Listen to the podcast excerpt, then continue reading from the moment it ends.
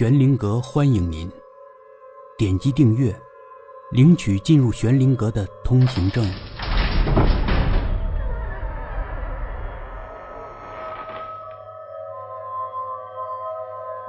红，第九集。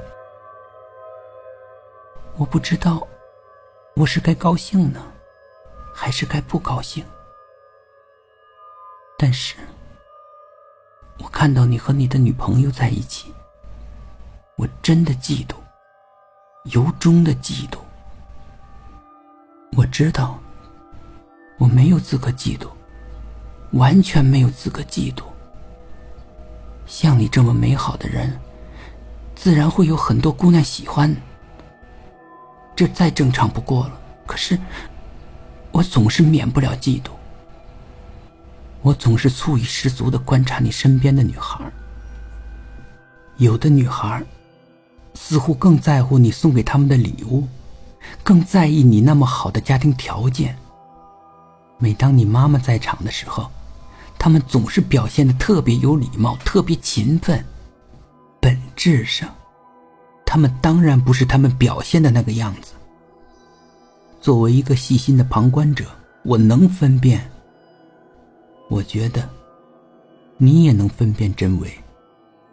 你那么聪明，那么敏感，你能分辨他们的情况。你真正喜欢的女孩，都是特别优秀的女孩。当然，你也逢场作戏，你也一昏头，喜欢一会儿那些虚荣的姑娘。但我感觉，你似乎很快就能清醒过来，很礼貌的跟他们拉远距离。你真的很有礼貌，即使是那些比较过分的姑娘，你也能彬彬有礼，敬而远之。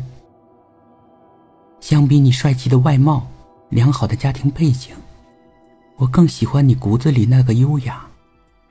你总是那么周到，即使对我这个微不足道的人，你也能照顾我的感觉。你记得吗？那年第一次见你，我十三岁，你二十岁。你见到我这样的黄毛丫头，还能耐心的问我在哪上学，中午吃饭怎么解决。我说我自己做饭，你还瞪大了眼睛，一个劲儿的称赞我。其实我就会蛋炒饭，别的什么也不会做。